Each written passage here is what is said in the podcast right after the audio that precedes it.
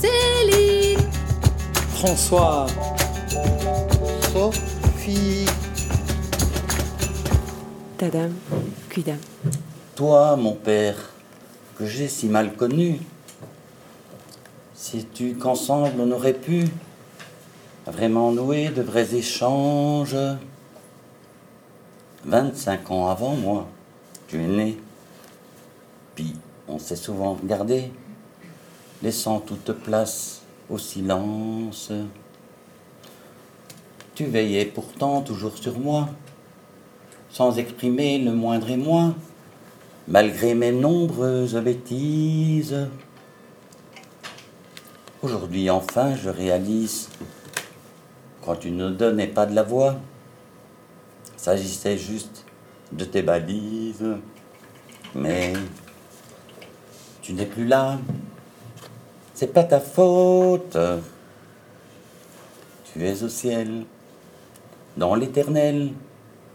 Je veux seulement te dire cela.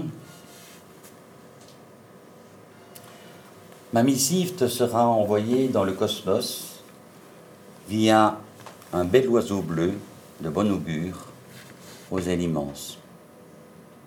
Je t'écris parce que de ton vivant, tu ne parlais jamais de toi. Et si peu souvent avec moi. Je veux dire de l'essentiel. Adolescent, ça m'a choqué, troublé. Rien n'y fait, c'était comme ça.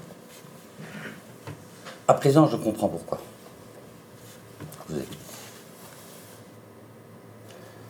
Papa, tu es né à Abaru, un petit bled perdu de chez perdu, au fin fond des Ardennes, non loin de Neuchâteau, une ville sans âme désormais mondialement connue suite au procès du trou. Ton paternel est préposé à la poste de Libramont. Ta maman accouche de jumeaux, Agnès et Léon. Ce dernier mort-né. Toi, tu viens au monde 15 mois plus tard. Lorsque jeune adulte, je t'ai demandé, dis papa, euh, endosser le même prénom que ton frère décédé, est-ce que ça, peu ou prou, ça t'a affecté? Tu m'as répondu tout net, non. Pourquoi? Et voilà. Après, tu suis tes études primaires, mais à peine tes études primaires accomplies, et que dans l'intervalle, ta maman avait déjà accouché de quatre autres enfants, Roger, René, Solange, André, voilà que ton papa décède. Deuil oblige, une année sans radio, alors que c'était une des rares distractions que vous aviez dans votre petit bled. Voilà, tu n'as pas le choix. Ton cursus scolaire s'arrête net et tu vas travailler pour subvenir aux besoins de la famille. Tu vas dans les bois, dans les bois humides, ardennaises. Tu abats des arbres, tu fends du bois. Tu fumes, tu tousses.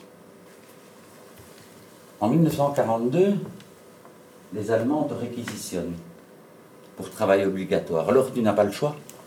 Tu vas te cacher de nuit dans le grenier des petites nonnes d'Asnois, le village voisin.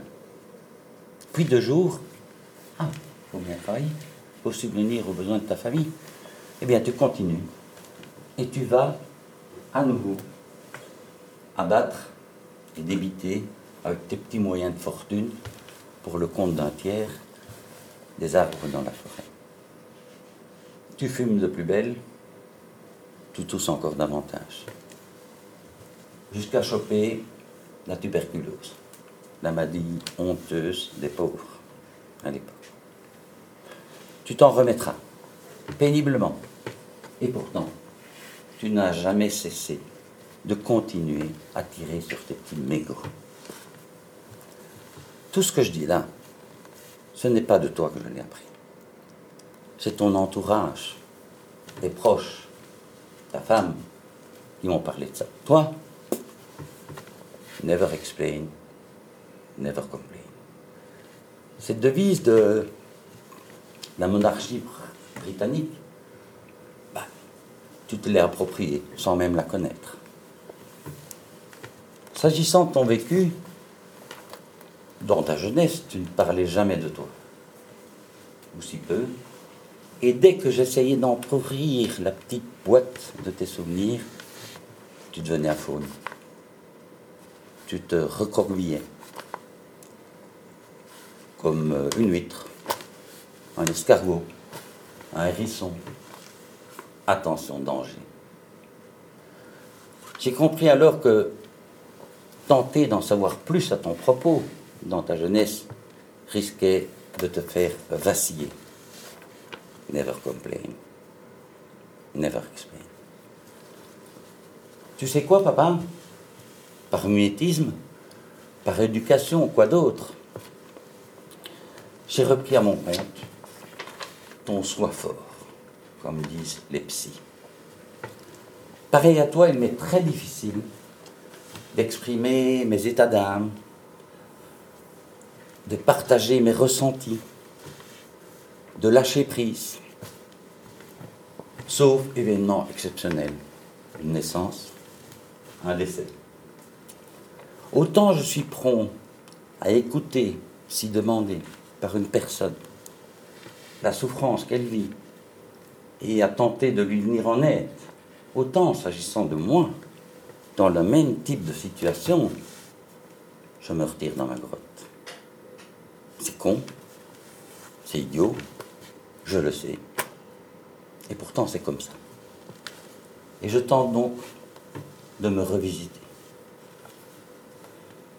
À ma femme, à mes enfants, je n'ai jamais rien, si peu, révélé de mes soucis professionnels, de ma lutte contre ma bipolarité, de mes doutes existentiels.